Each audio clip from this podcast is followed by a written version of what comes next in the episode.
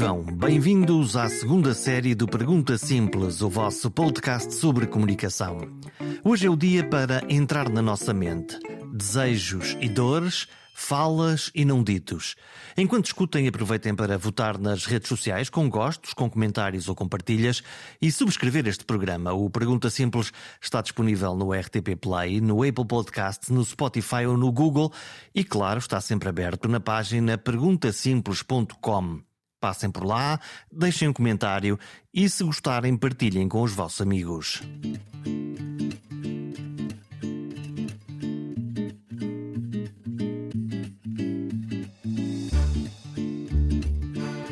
Todos os dias houve pessoas que sofrem, pessoas que lhe entram no consultório com pedidos de ajuda, com demandas para ser um guia de um certo regresso à felicidade ou pelo menos a alguma harmonia.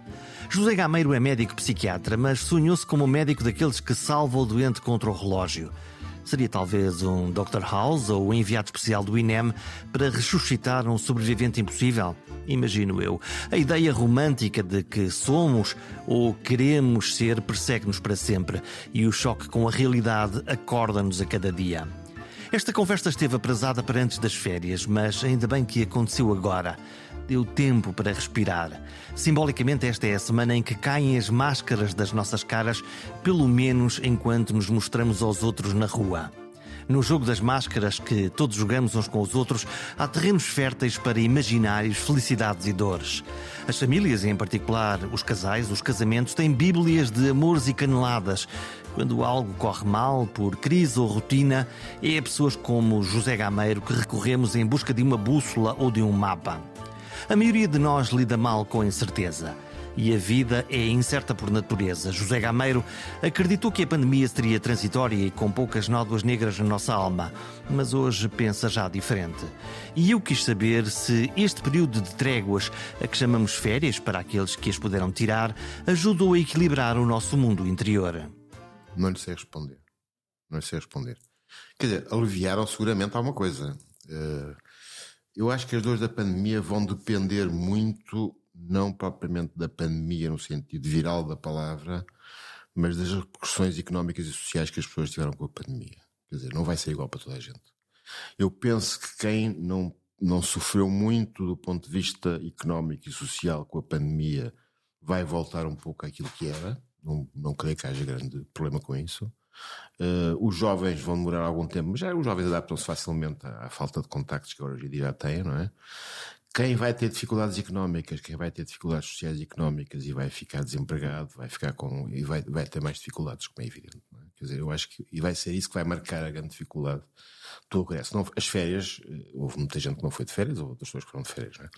As férias comecei que aliviaram. Eu falo por mim, eu falo por si, conselho que aliviaram mas quer dizer, não resolvem, não resolvem o problema de algumas pessoas que a partir de agora vão ter mais dificuldades. É? Hum, estamos, eh, até agora lidamos com uma, com uma crise de saúde, Uhum. Mas lidamos fundamentalmente com uma crise, para a maioria de nós, com uma crise que tem muito a ver com, primeira fase, com o medo de, medo do bicho, medo, medo do vírus. Primeira fase, e eu acho que ainda tem algo, enfim, não, não está como estava, naturalmente. Mas ainda existe o medo, ainda existe. Ainda existe o medo? Ainda existe o medo. Acho que existe o medo. Mesmo, mesmo agora com a maioria da população vacinada. vacinada há, eu acho que os mais velhos continuam a ter algum medo. Até porque há notícias de pessoas vacinadas que, enfim, com menos a gravidade podem contrair a doença outra vez. Temos notícias de mortes todos os dias, continuam. E, portanto, o medo, eh, o medo percepcionado, é evidente, não é? Continua. Não, não, não, não tanto como antigamente. Todos os dias vemos na televisão que alguma coisa está a acontecer. A, a que... comunicação social uh, fez o seu papel de meter medo às pessoas muito bem. Nunca vi, nunca vi uma coisa tão bem feita como, como durante esses meses todos em que os jornais abriam com os mortos e com isto e com aquilo. Todas as televisões tinham isso.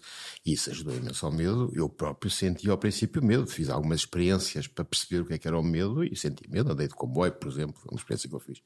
Uh, e tive medo, medo, que não tive assim um medo, não era assim uma coisa que me paralisasse, mas tive algum receio, depois deixei de ter. Então, mas uh, nós, os nossos mecanismos psicológicos dependem daquilo que, que ouvimos de, na televisão, na rádio? Ah, não depende completamente, mas é fortemente influenciado, naturalmente, que sim, que é fortemente influenciado. Não, havia uma coisa real que era, havia um, sabia-se que havia um vírus, que era um vírus que podia ser letal, e foi feita uma confusão enorme entre uh, o positivo e a doença. São coisas diferentes.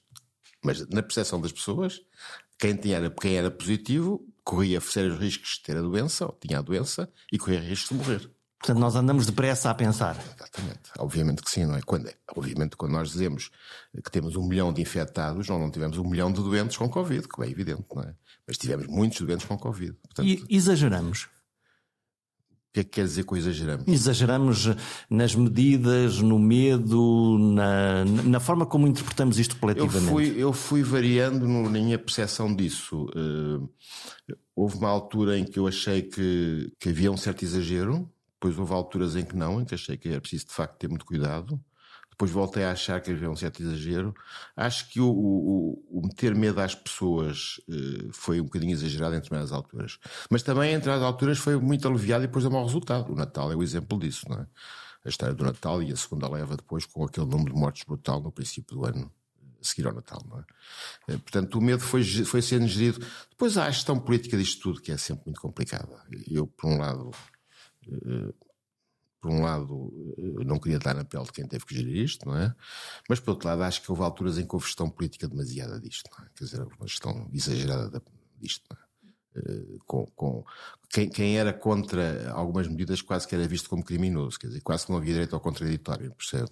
Eu, eu, não sou negacionista e estou longíssimo de ser negacionista, mas achava que as pessoas, não estou a dizer negacionistas, mas que achavam, os negacionistas acho que são um bocado tontos, mas as pessoas que achavam que havia exagero quase que eram caladas. Você nos primeiros meses não via ninguém na televisão a pôr em causa Portanto, aquilo. Havia uma, um mantra do politicamente correto. É, completamente, completamente. E quem pensava um, um bocadinho diferente. Um controle total do pensamento das pessoas eh, e, e, e, as pessoas que eram contra o pensamento único eram, não eram ouvidas, por isso simplesmente. É? Hum, o, que é que, o que é que gera esse? É o medo que, que abre portas a, a isso? A Eu acho que o medo que abre, que abre portas, e na minha opinião, mas posso estar enganado, eu acho que houve alguma utilização política disso também. Hum. Pronto, acho que claramente que houve alguma utilização política. Nós não. somos neste momento um país nos outros não conheço bem, mas alguns não são como nós, nós somos um país muito adormecido do ponto de vista cívico. Sempre fomos um bocadinho, não é?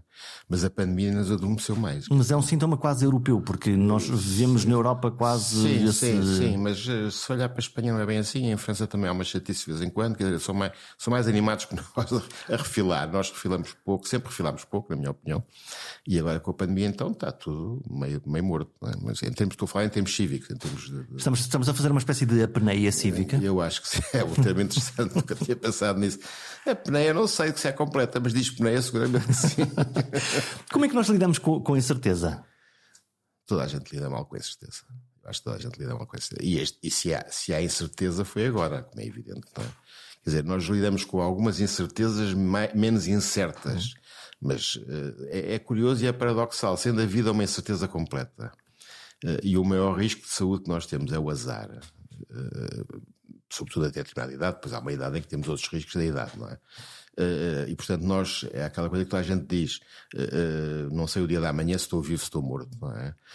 mas depois vivemos com isso, porque o, o, o drive, o instinto de vida é maior que isso, não, a gente não conseguia viver. É e portanto, empurra-nos empurra para, para a gente vive. Quer dizer, se eu pensar todos os dias que tenho 72 anos e que a minha, a minha vida tem um limite médio de mais de 10 anos ou assim uma coisa, quer dizer, não, não, não, não conseguia viver. E eu consigo viver. O senhor é mais novo, se pensasse todos os dias que ter, podia ter uma doença com qualquer idade que seja fatal, qualquer pessoa pode ter. Lá está a sorte e o azar. Epá, o azar é, o, é o, até a maternalidade é o meu risco de saúde, é o azar.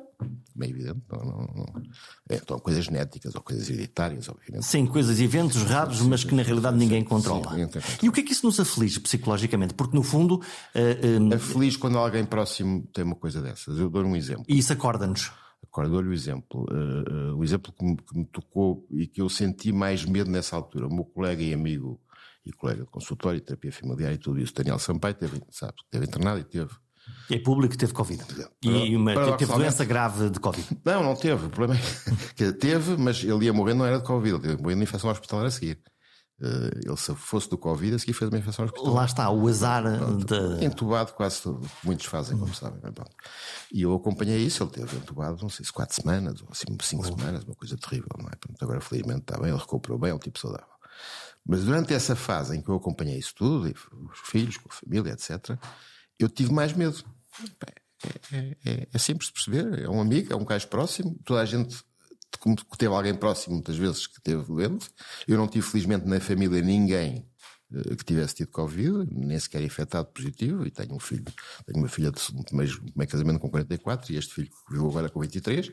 Que está na idade de está na viver idade, a vida, e, não é? Mas que fazia testes e não sei o quê, até me ensinou como é que se faziam testes, como é que se fazia um teste de borla, como é que se Bom, aprendi imenso com ele, não é? Como é que se, como é que se começava. Cascais, é que, o sítio onde é estamos se... a falar, é, é um sítio onde, onde, onde a saúde pública promoveu exatamente esses testes logo desde o início. Sim, sim, sim. Depois Lisboa. Como é que se pediam cafés, como é que se pediam cafés sem, sem pedir cafés, como é que se faziam uma série de truques, não é? Então, batota? um, um café era uma, era uma. O que é que era? Já não me lembro. Lá em, lá em cima era uma alheira, no norte era uma alheira. Mas isso era o quê? Um nome, nome de código? Um nome de código porque não se podia vender nas áreas de serviço de cafés até. Não, não se lembra? Do, do, Lembro-me. Uma fase é que não se podia vender nada ao, ao postigo. E portanto, era uma, uma fórmula de. Era uma fórmula. Dar a volta à regra? Dar a volta à regra. E eu usei isso muitas vezes, que eu levanto de madrugada e ia tomar café e depois já era conhecido. É? E já agora qual era a sensação psicológica a dessa. A Polícia Municipal também lá ia. Portanto, não... portanto estávamos, estava tudo. É, é, mais uma vez, é, Portugal é o sítio dos não ditos. Exatamente. É, é, é o sítio dos não ditos. É o, dito, é o sítio em que. Faz-me sempre lembrar aquela rábula que o Ricardo Aruz Pereira uma vez fez ao Marcelo por causa do aborto. pode, não pode, não pode, pode, não pode. Nós somos muito assim, não é? Portanto, há enfim, coisas que não têm muita importância. Mas está a pergunta, por entanto, perdi-me. Comecei a falar. Não, estávamos a falar sobre, sobre a questão de porque é que nos afligem a incerteza e, e, e, no, e, no, fundo, se nós olhássemos eh, com realidade para essa sorte ou para o azar ou para essa estatística, isso teria um efeito quase paralisante. Sim. Uhum. Tinha.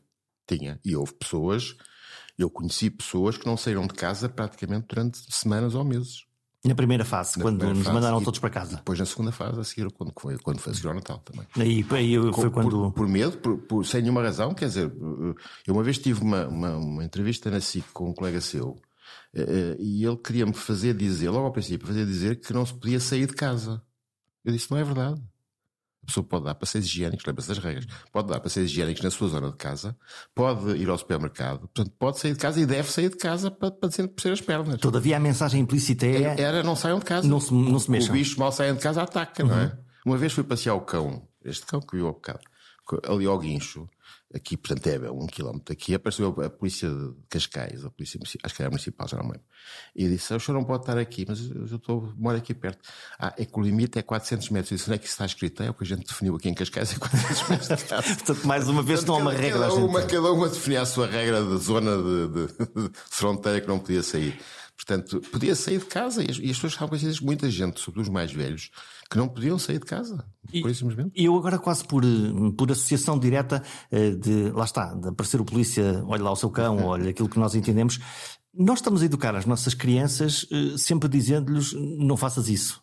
Não, não subas a árvore, não vê lá estalejas, sempre na negativa e não, e não, e não de uma forma... já, foi, já foi mais do que agora. Está a falar da pandemia ou está a falar em geral? Não, estou a falar no geral. Não, acho que já foi mais. Eu, eu, eu com a idade que tenho, lembro-me que eh, raramente me diziam que eu fazia coisas bem feitas, diziam-me quando eu fazia coisas mal feitas. Agora, eh, graças ao, aos PSIs, que também exageram muito nestas coisas, mas. Fazemos ao contrário. Faz, às vezes é demasiado ao contrário. O menino pode tudo.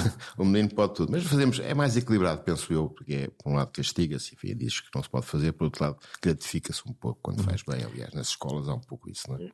Nós estamos a ouvir muitas vezes as, as novas correntes ligadas muito às empresas, à economia, que é sai da tua zona de conforto, Sim. vai fazer outra coisa. E eu, quando ouço aquilo, fico um bocadinho arrepiado. Porque a ideia do sair da zona de conforto. conforto. A mim irrita-me o termo, mas uh, irrita-me a palavra, não gosto. Mas, mas. Nós estamos sempre a sair da zona de conforto não? E depois voltamos, não é? Claro, obviamente. Para descansar um bocadinho. É, é um termo um bocado de gestão empresarial, penso uhum. eu, não é? Que, não, que a mim não, não, não, é, não me faz sentido, não me diz muito, porque eu não tenho essa experiência.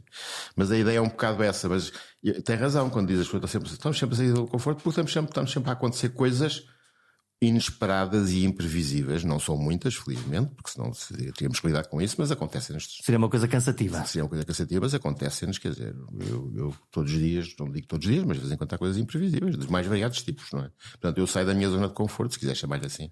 Não gosto do termo, de facto. O que é que seguramente muitas pessoas que ouvem estão uh, fora da sua zona de conforto e não querem estar, que, que, que houve no consultório, um, ehm, houve o quê? Que queixas é que houve? Pois tudo. Tudo. Porquê é que o procuram? Porque estão a sofrer. seja, seja o sofrimento, pode ser uma doença psiquiátrica, com um rótulo, com um diagnóstico, ou pode ser um sofrimento de relação com alguém, um sofrimento interior que não tem relação direta com ninguém, mas que é interno. As pessoas só vão. A ideia que havia, ou que há, que as pessoas vão ao psiquiatra ou ao psicólogo, psiquiatra, sobretudo, por dar cá aquela palha. Um pequeno luxo. É mentira. É mentira. As pessoas vão ao psiquiatra quando estão a sofrer quando estão a sofrer, quando acham que não conseguem ultrapassar. Muitas vezes já até exageram no tempo que deixam estar sem procurar ajuda, não é? E aquilo vai enquistando? Aquilo vai enquistando, não é? E portanto a ideia que tem, isso não, é, é verdade, as pessoas procuram quando estão a sofrer e querem, querem por um lado aliviar o sofrimento e por outro lado querem que o sofrimento faça algum sentido na sua história, ou seja, é, perceber um bocadinho o que é que se está a passar, não é? Perceber um bocadinho o que está a passar, o que às vezes é possível, outras vezes é mais difícil. Hum, e, e, e consegue-se tipificar o tipo de sofrimentos? Ou... Não, há, nem psiquiatria há os diagnósticos das doenças, mas eu não, enfim, pois a maior parte da clínica não será diagnósticos provavelmente dito, não, não posso pôr um rótulo às pessoas, mas consegue-se perceber o que é que é uma pessoa que está ansiosa, o que é uma pessoa que está triste, uma pessoa que está deprimida, uma pessoa, enfim, nos casos extremo psicótica, delirante, etc. Eu trabalho muito com casais, portanto aí as coisas são um bocadinho diferentes, que aí é o sofrimento da relação e problema da relação. Mas é sempre o sofrimento. É sempre o sofrimento. Em casos raros, não há sofrimento, a pessoa vai ao psiquiatra porque é pressionada para ir, por coisas comportamentais e que não há sofrimento. Aí, aí é um bocado ao contrário. Temos que levar a pessoa até ao sofrimento. É um bocadinho às vezes. Ter, ter uma autoconsciência do que é que aconteceu, do que é que causou ao outro. E, e, e, o que é que causou ao outro e, e ir até ao sofrimento e provocar, se é possível dizer a palavra, na própria pessoa alguma noção do sofrimento que está a provocar nos outros, que às vezes não existe. Não é? Como é que se escutam as pessoas? Tem uma caixinha com empatia, com tempo não, para ouvir? Uh, como é que tempo, é? Tempo tenho. A primeira consulta, eu sou muito rígido com as horas, sou um bocado germânico. Começa, começa a hora certa, acaba a hora certa. Posso te perguntar porquê? Não sei, sempre fui assim. Uh, aquilo que eu encontro mais uh, próximo, a minha mãe era uma pessoa muito rigorosa uh, em relação às horas, por exemplo. Né? Eu, a minha família era muito rigorosa em relação. O meu pai não, mas o lado da minha mãe, sobretudo deve ter ficado daí, porque, eh, mas não sei porquê, porque a minha irmã, por exemplo, faleceu há um ano e tal, e que era também psiquiatra, não era nada rigorosa com as horas. uh, e eu sou completamente, a minha, a minha mulher costuma dizer, tu és o gajo menos interessante do mundo, porque chegas a casa sempre à mesma hora, se não houver, se há assim não tiver engarrafada, eu sei que horas tu vais chegar. É previsível. Não é que eu acabo às 10, agora já não faço até às 10, agora durante a pandemia reduzi, faço muito online, mas eu, eu, eu fazia consultório até às 10 para as 8 quarto para as oito, aliás, porque a última consulta era às sete da noite, eu faço, se é uma primeira uma hora, se é uma segunda é 45 minutos. E portanto eu acabava sempre uma hora. Como andei de moto toda a vida, eu chegava à casa 20 minutos Rápido. depois. Então, e só o minuto 45 dessa segunda consulta estiverem o, a pessoa. Eu explico, eu sei que essa pergunta faz todo sentido. As pessoas são avisadas quando marcam uma consulta, portanto, se não me conhecem, são avisadas para a secretária que eu sou super pontual. Primeira coisa.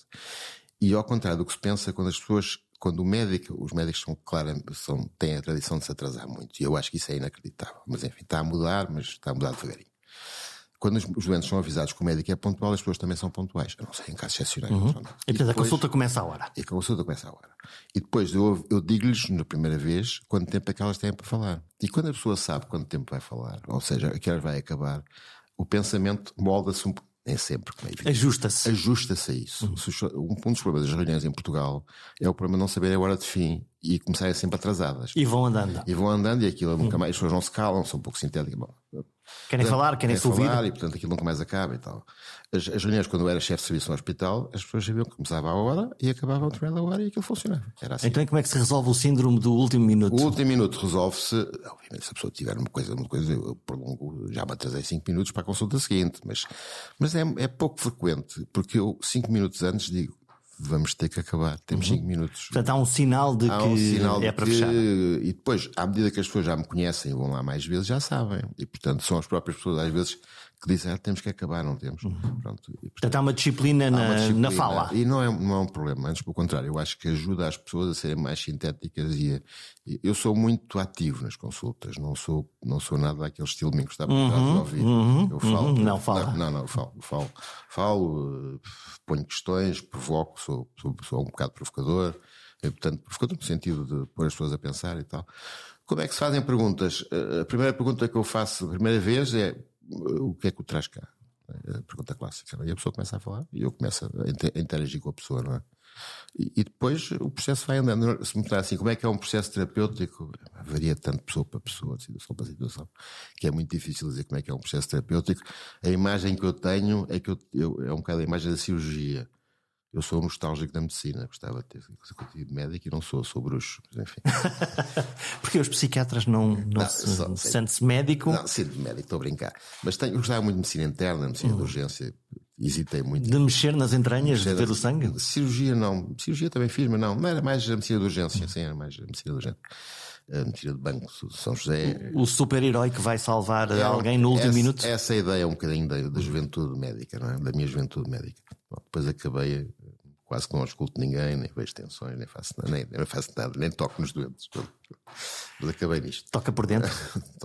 Mas estava a dizer que a imagem que me vem muito à cabeça é uma imagem da cirurgia, que é quando você abre a barriga a alguém, você abre por planos. E uhum. não se pode esquecer de fechar por planos também, não é? Portanto, há capas. Há capas. Uma, uma, quer dizer, eu aprendi com um colega meu que já morreu, que eu gostei muito e, aliás, fiz um filme sobre ele, o João dos Santos, que era psiquiatra infantil e psicanalista. Eu aprendi muito que é preciso respeitar os tempos para as pessoas falarem. Quer dizer, a pessoa não pode falar logo tudo na primeira consulta, porque senão sente-se nu. E depois não, não quer continuar. Já disse tudo, ou posso, ou posso ter vergonha da próxima vez que posso vier ter cá? vergonha, sobretudo o problema da vergonha. E, porque portanto, não se criou uma confiança? Porque, porque, porque, falei demais com uma pessoa que não conhece lado nenhum. Com um estranho. Dizer, com um estranho em quem confio, em quem tem referências, em quem sabe, eu sei que não vai falar com ninguém, mas há um timing para as coisas irem acontecendo. Não é? É, há uma imagem curiosa. Eu tinha vários doentes, mulheres, na altura da história da Medi, que nunca me tinham falado de, de abuso infantil. E me falaram a partir daí. Tiveram um detonador? Tiveram um detonador e conseguiram falar de coisas dos pais, dos tios, dos primos que tinham abusado, etc. Dois ou quatro casos. E portanto nunca me tinham falado. E estavam comigo há um tempo já, não é? Nunca me tinham falado disso. Portanto, é, é quase que deslindaram o enigma que... encontrando o caminho d'água. Não, é, não é bem. É isso sim, mas é também o vergonha que as pessoas têm de falar de algumas coisas, percebe? Então, como é que se criam condições mesmo nesse ambiente? Cria-se confiança. As pessoas, o tempo cria confiança. O tempo cria confiança. É como uma relação. Hum Sendo uma relação profissional, você não teve confiança com a sua mulher quando a conheceu no dia em que a conheceu. Foi tendo confiança, foi tendo, foi conseguindo perceber que aquilo que você dizia não se faltava contra si, por exemplo, que é uma coisa fundamental. Agora estou a falar dos casais. Os casais e vamos casais, falar dos casais os porque... casais, às vezes têm pedras no bolso de coisas que foram ditas há um ano pelo outro. Uma e memória. Depois, e depois, na, na, na, primeira hipótese, cá vai disto, não é?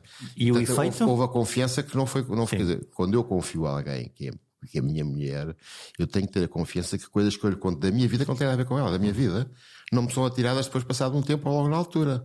Tu és uma besta, ou tu és isto, ou tu és aquilo. Portanto, a confiança numa relação profissional é fundamental, que é, eu não vou criticar a pessoa por a pessoa me estar a contar uma coisa má.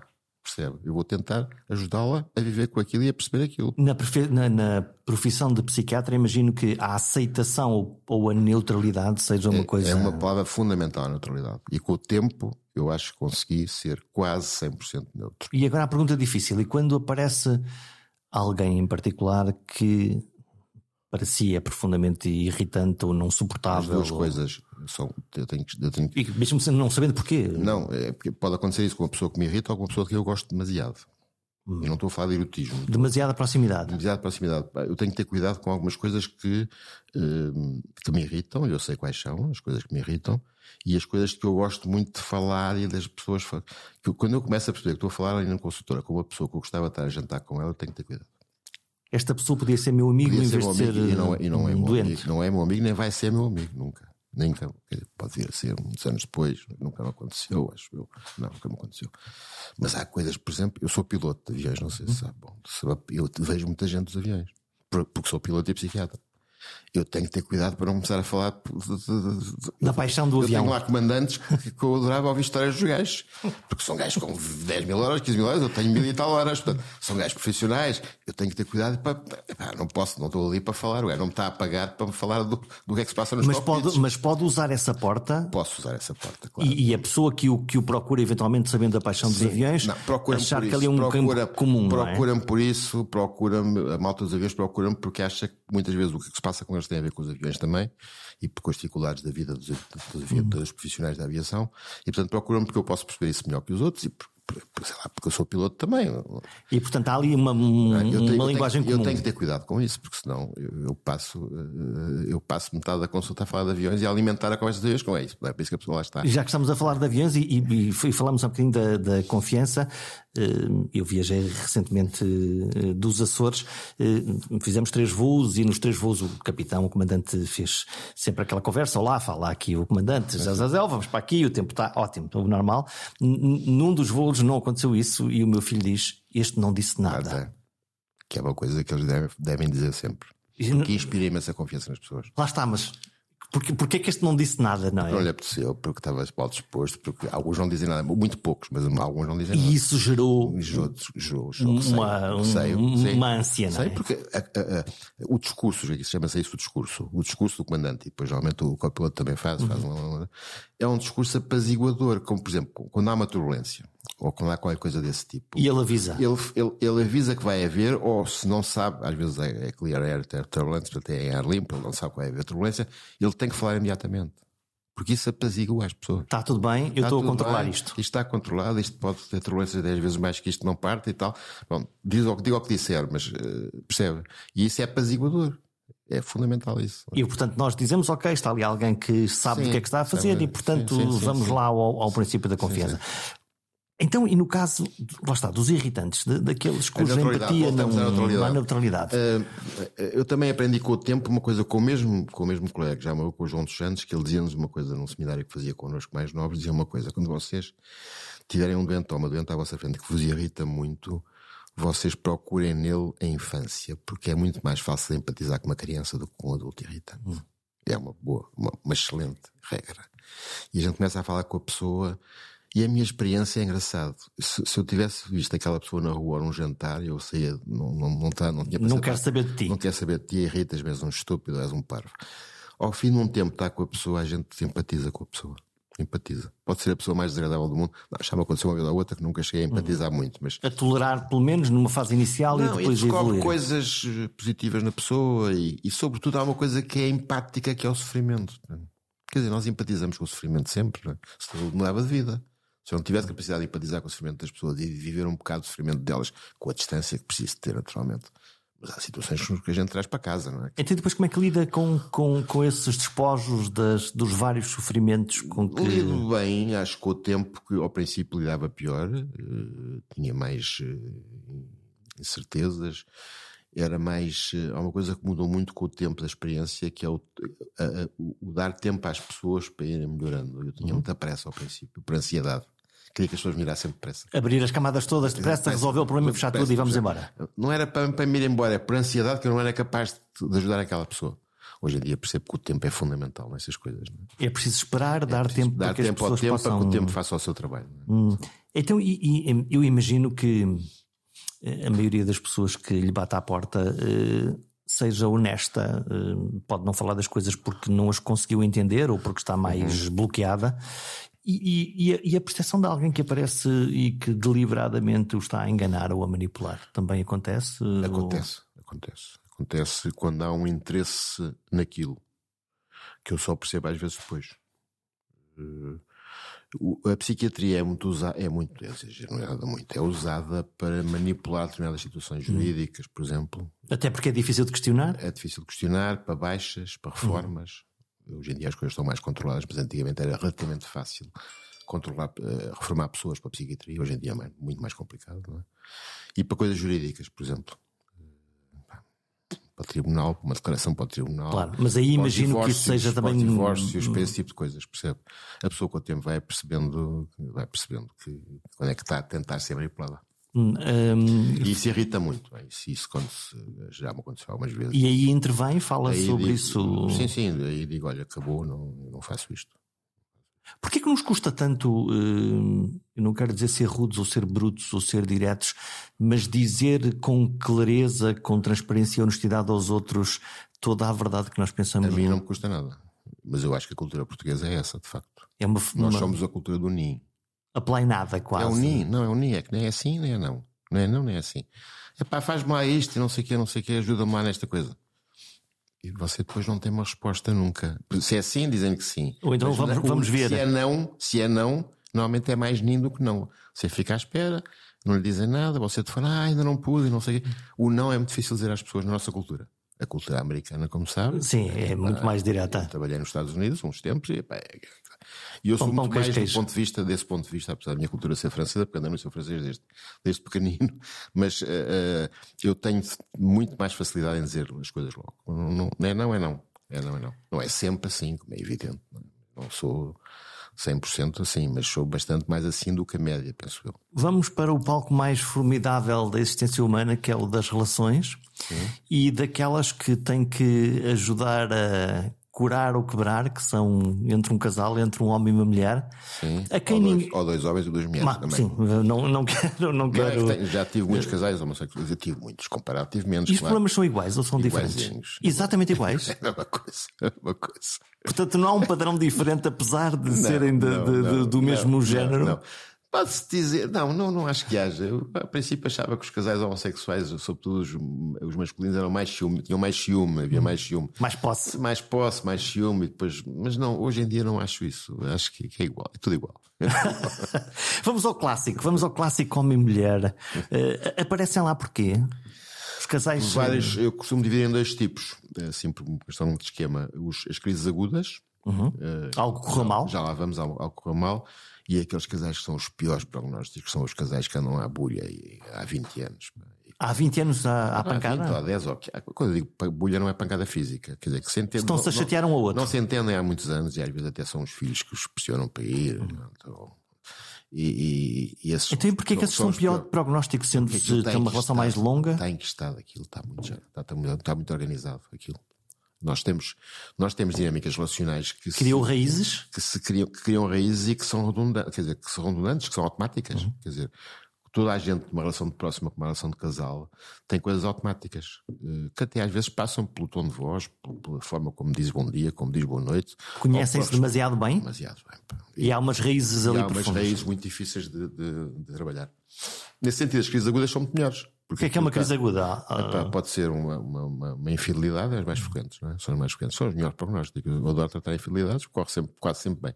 Ou se separam ou fica um novo casamento ótimo, diferente. Ou vai ou racha, literalmente? E quando vai, aquilo fica diferente, fica melhor. Fica, fica outra, outro tipo de relação? Fica outro, fica uma relação mais, eh, como é que eu ia dizer, mais animada, mais viva.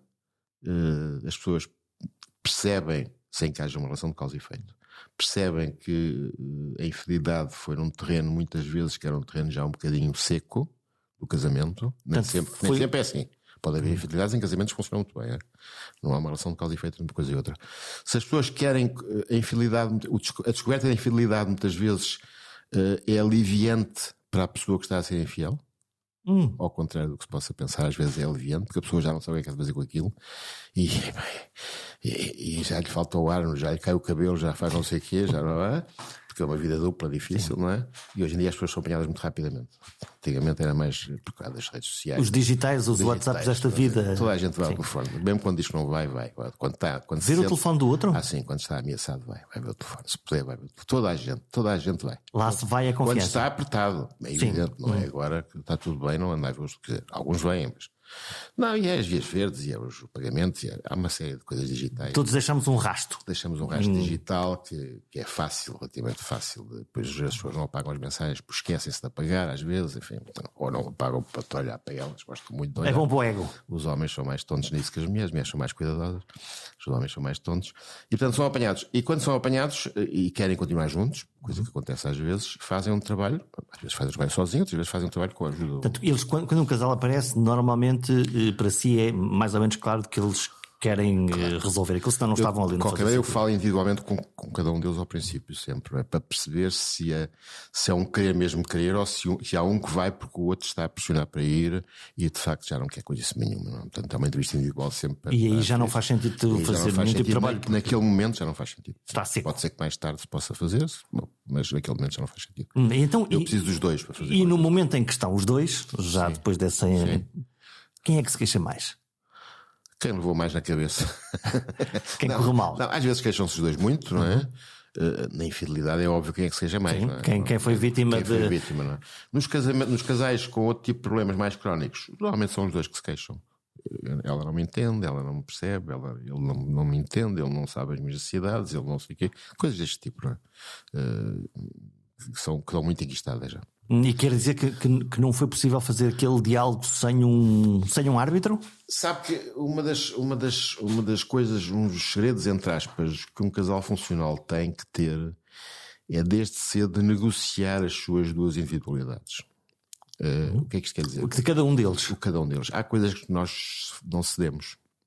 Bem, um exemplo que é ridículo. Se eu sou do Benfica, eu não vou ser do Sporting, uhum. porque a minha mulher é do Sporting. isto é um exemplo ridículo.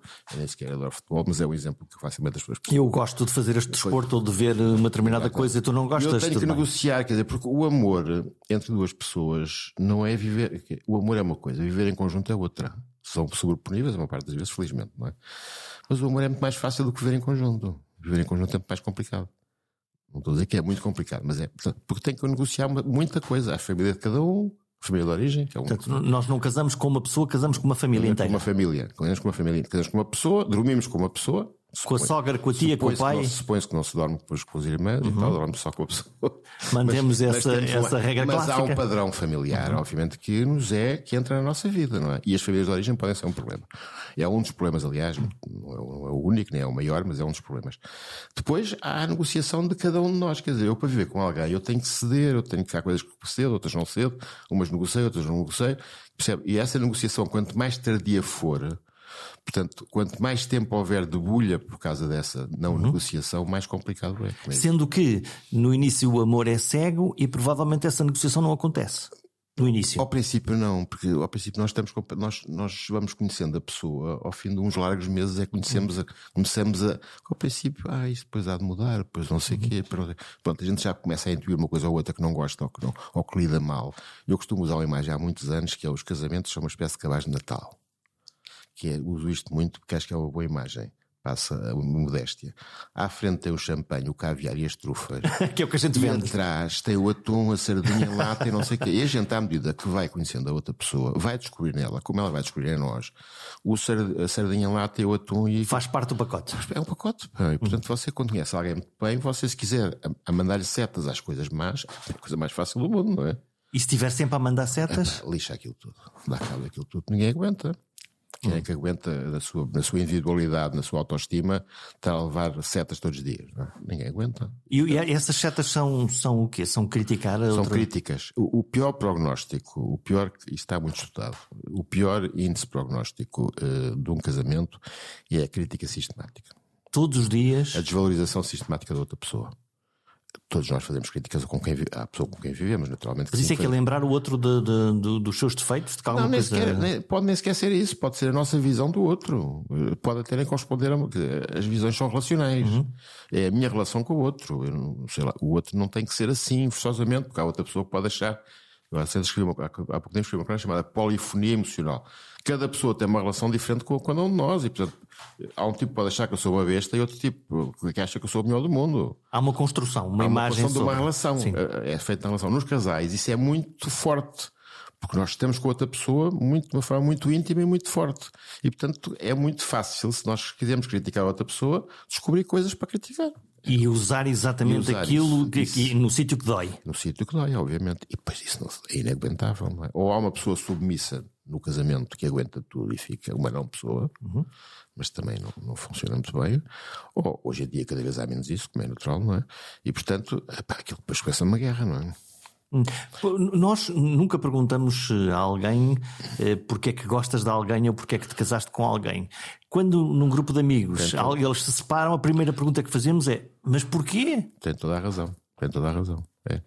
Porquê é que se separaram? Era um casal perfeito. Uhum mas não era um casal perfeito. Provavelmente não era, a não ser que tivesse havido um incidente. Porque nós não vemos. Nós não vemos. Estamos do lado de fora e não. não os, os, casais reservam muito da sua intimidade. Muito. As mulheres falam mais às vezes com as amigas, os homens falam muito pouco da sua vida conjugal, falam muito menos, falam mais, eu já falava, mas falam menos. E portanto é aquela história clássica que, ah, é separaram-se, ah parecia o casal perfeito. E depois há os amigos que, ok, eu posso intervir ou não posso, devo intervir, não devo. Entre marido e mulher não metas a colher porque senão sais mal, não é? Normalmente é isso, não é? Mas há uns que intervêm mais, outros intervêm menos. Depois há uma situação complicada que é dos amigos quando há uma separação, que é eu vou ficar amigo dos dois, como é que é? Mas se eu sou uhum. amigo de um, o outro vai ficar chateado porque eu sou amigo ainda dele e separou-se, percebe? Há, Lá voltamos um, à neutralidade. Há aqui um jogo. Depois há o jogo com as mulheres sozinhas, também não é fácil muitas vezes com os, com os, com os casais amigos. Que é o marido, isto é uma, é uma rábula que é verdadeira, não é? Que é o marido que telefona para a mulher que acabou de separar, se precisares de um ombro e tal. isto acontece. Isso não, é? cria uma. Gente ri mas isto acontece. E portanto, isto cria. Mas isto não é o. Não é o não, é coisa mais uh, estatisticamente significativa, não é? Mas há, os amigos, quando há uma separação, por um lado, uh, há, não, não digo que há um efeito de contágio, não existe um efeito de contágio, mas há um efeito de as pessoas pensarem o seu casamento quando tem uma separação próxima de amigos. Há um efeito de espelho? Há um de... efeito de, de, algum espelho, das pessoas pensarem um bocadinho mais na sua, na sua relação, que às vezes não faz mal nenhum, só lhe faz bem. Mas, uh, mas há esse efeito um bocadinho. E depois há a questão da separação com quem é que me vou dar, consigo me dar com os dois, ou não uhum. consigo, etc ter amigos divorciados, sabe como é que isso é. Então, e quando as coisas complicam-se, obviamente, quando há filhos? Eh, sim, uh, nem sempre, felizmente, mas muitas vezes complicam-se. Quando um passo atrás, que é quando, quando as pessoas se, se casam, uma coisa é um homem e mulher, dois homens, duas mulheres, o que for, se juntam, é, é, é uma coisa. Se casa já. Quando, quando nasce uma criança, aqui a, a, a, regra muda. O primeiro filho muda a nossa vida, o segundo acaba com ela, digo eu. não, a vida muda, como é evidente, não é? E um casal com filhos demora muito mais tempo, por exemplo, no caso de separação, a separar-se com um casal sem filhos. Não sei se era isso que queria falar. Sim, senão, é, é, está, está, a tentar, no fundo, uh, suster aquela está a tentar harmonia. Aguentar, está a tentar aguentar porque tem um filho ou, vários filhos e percebe que pós Agora, já dito isto, também é verdade que já quase ninguém deixa de se separar por causa dos filhos. Enquanto uhum. antigamente, como sabe, e uma coisa é ser um casal que está economicamente estável, a outra coisa é alguém que está mais dependente. O problema das casas em Portugal é um problema complicado. Agora está a mudar, felizmente, porque havia o problema da casa comprada, uhum. isso levava sempre problemas patrimoniais complicados de divisão de, de património. Hoje em dia, já, já arrendam mais, é mais fácil. Mas, portanto, quando há filhos é mais complicado. Dito isto, eu acho que a maior parte das vezes as coisas correm bem na gestão dos filhos depois futura, na guarda, seja ela guarda partilhada. Sim, até porque há um afeto maior sim, que, sim, que garante. Sim, sim, e às vezes até os filhos ganham, ganham mais um dos o pai, normalmente hum. mais o pai quando há A menos que eles sejam usados como arma de arremesso. Às vezes são, sobretudo quando há dinheiro, muito dinheiro envolvido. É muito usado os filhos como arma. Sim, é quase contraproducente, não é? Mas é, mas usam porque, porque, é, porque é assim. Porque é... Se há mais abastança, devia ser mais não, tranquilo. É que, não, não, se há mais abastança, há mais para tentar sacar a quem é abastado. É? E portanto os filhos para tentar. Mas para causar chego... dor ou, não, ou por. Para, para, para, causar dor às vezes, mas aí pronto, às vezes por outros motivos, porque há outra pessoa envolvida que apareceu e tal, para chatear, mas também porque eu resolvo isto com os dos filhos se tu me der X. Ou se, isto, se a separação foi feita desta maneira. Dito isto, eu só apanho a porcaria. Sim, sim, sim, o que, o que não correu bem. Não correu bem, portanto, não estou a falar da porcaria que o apanho. correu é? bem, o advogado fez, o, fez bem o seu trabalho. Os advogados às vezes não fazem bem o seu trabalho porque acirram Sim, assim, portanto não, não olham para o todo, olham para a sua parte, a parte que defendem. defendem é? sua, sobretudo quando há dinheiro. Os divórcios com dinheiro são sempre mais, mais complicados. Eu uma vez fui fazer uma mediação fora do país, mediação de divórcio, fora do país em que se discutiam 40 milhões ou 50 milhões. Uau! E foi o cabo dos trabalhos. E foi o cabo dos trabalhos. Mediação não era jurídica, uhum. era mediação. Eu conhecia, eles pediram e tal. Epá, eu... Como é que se media uma, uma coisa dessas? Tentando, tentando, a mediação familiar não é provavelmente a minha especialidade, neste caso eu fiz e fiz mais uma vez porque eles tinham, tinham sido meus clientes uhum. antes. Portanto, havia uma relação de confiança relação de confiança dois. enquanto casal, não é? Uhum. Depois acabaram por separar e foi depois da separação. Uh, a mediação é feita de maneira a que, cada, que os dois sintam que não estão a perder muito. Uh, no fundo é isso, não é? Mas estão a perder alguma coisa. Eh, não só os filhos. É aceitar, filhos, aceitar uma perda. Isto é num, numa coisa, num, num, contexto jurídico diferente do nosso, em que a mulher tem direito, tinha direito a coisas que em Portugal já não tem, não é? Eh, e portanto, eh, e ele não queria dar, não queria largar tanto. Portanto, é feito de modo a que cada um dos dois sintam que têm que perder, mas que não perdem muito. É um mal menor, no fundo. É um mal menor. É uma perda aceitável. E ao mesmo tempo que se libertam um bocadinho, porque cada um quer seguir a sua vida e ter a sua vida. Um deles, neste caso, já tinha uma pessoa, e tal, portanto já ele se libertar daquilo. É? Hum, estamos praticamente a fechar a nossa conversa. Nos últimos, no último ano e meio, eh, abraçamos menos, beijamos menos. Muito menos. Os nossos próximos ainda por cima. Menos, hum, a nossa empresa ficou mais longe, agora vemos aos quadradinhos ah. a fazer teleconferências. eh, os nossos velhos, muito velhos, que estão nos lares, estão. Isso foi a coisa mais terrível disto tudo. Mais perdidos? Foram, tão, tão, mais longe. Mais longe e mais desorientados, porque deixaram de ter muito, muito. Uma pessoa que está num lar pode estar muito bem, mas algumas das pessoas que estão num lar já estão meias bem. Uhum.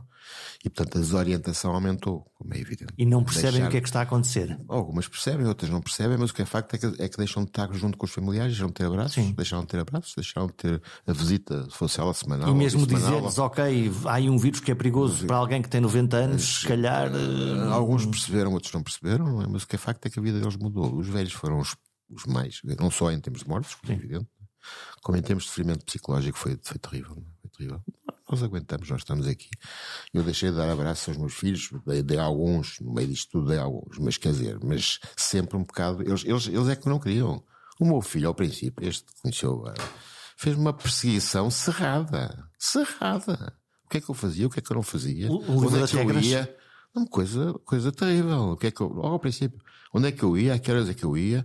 Eu como ele, ele estava a acabar o curso, estava cá em casa ainda, agora já não está cá em casa, mas estava cá em casa, eu saía, como sai muito cedo, muito cedo, quando ele acordava às 8 e tal da manhã, eu estava aqui sentadinho com a bem compressão, já tinha, já tinha andado não sei aonde a, madrugada toda. Eu nunca deixei, eu fiz sempre, andei sempre na rua, madrugada a passear. Gosto de fazer caminhadas, andava sempre. Depois ia ao tal café clandestino e tal, depois ia comprar o, pegar almoço para a minha mulher, não sei o quê, ao, ao Lidl, o sumo de laranja e, e, o pão fresco, e depois vinha para casa e dava ali sugadinho a escrever, Ai, o pai está aqui e tal. Está tudo bem. Está tudo bem. Então, e para a geração uh, deles, dos miúdos, para eles então. Foi mal, foi mal, foi mal, foi mal. Não beijas, não tocas, não, não, não estás, tocas, não, não estás, falas. Não estás. Eu não sei o que é que se passava fora de casa, não me perguntei muito, mas uh, suponho que se passava, não se passava nada, quase nada. O que é terrível, não é? Quer dizer, é uma blindagem. É, é, é, Isso foi terrível. Os jovens sentiram. Foram os velhos e os jovens. E agora, voltamos, a percepção é que voltamos ao normal? Eu acho que sim, eu acho que isto vai voltar ao normal, já está a voltar ao normal e acho que vai voltar ao normal, tirando aquilo que eu lhe disse logo ao princípio, que há pessoas que ficaram com feridas nisto, quer de saúde, algumas, como sabe, não é? Quer no menos número, quer económicas e sociais, que vão, vai haver chatices, vai haver problemas. Olhando para. Isto não é o país das maravilhas que nos querem fazer acreditar em termos económicos e sociais. Acho que já todos desconfiamos um bocadinho pois, disso, não é? Desconfiamos, depois não fazemos nada. Voltamos Mas isso é, voltamos, voltamos ao, ao, nosso início. Voltamos ao início. O que é que precisamos de cuidar nos próximos tempos no nosso diálogo íntimo connosco próprios? E com os nossos amigos, se calhar, com os nossos próximos? Eh, eu acho que os nossos amigos, os nossos próximos, precisamos, de, com os amigos sobretudo, precisamos de reencontrar-nos e conversar e beber uns copos, e dizer disparate. Eu já comecei isso, já, já, já se pode fazer isso, não é? Uh, eu acho que, é, que cada pessoa podia fazer um bocadinho uma reflexão sobre como é que viveu isto e qual foi o seu. para conhecer melhor os seus limites e a sua capacidade de gerir coisas deste tipo. Isto foi. A minha geração teve duas coisas na vida que foram o 25 de Abril e a pandemia. Foram coisas completamente diferentes uma da outra.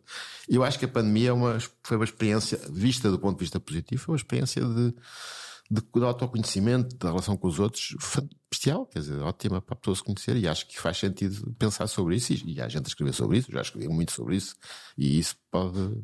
Eh, eu, o prazer que eu tive, não sei se posso dizer mais qualquer coisa. Claro que sim. O prazer que eu tinha a andar de madrugada sozinho nas ruas de vários sítios do país onde eu ia. Porque eu não vinha, não ficava em Cascais.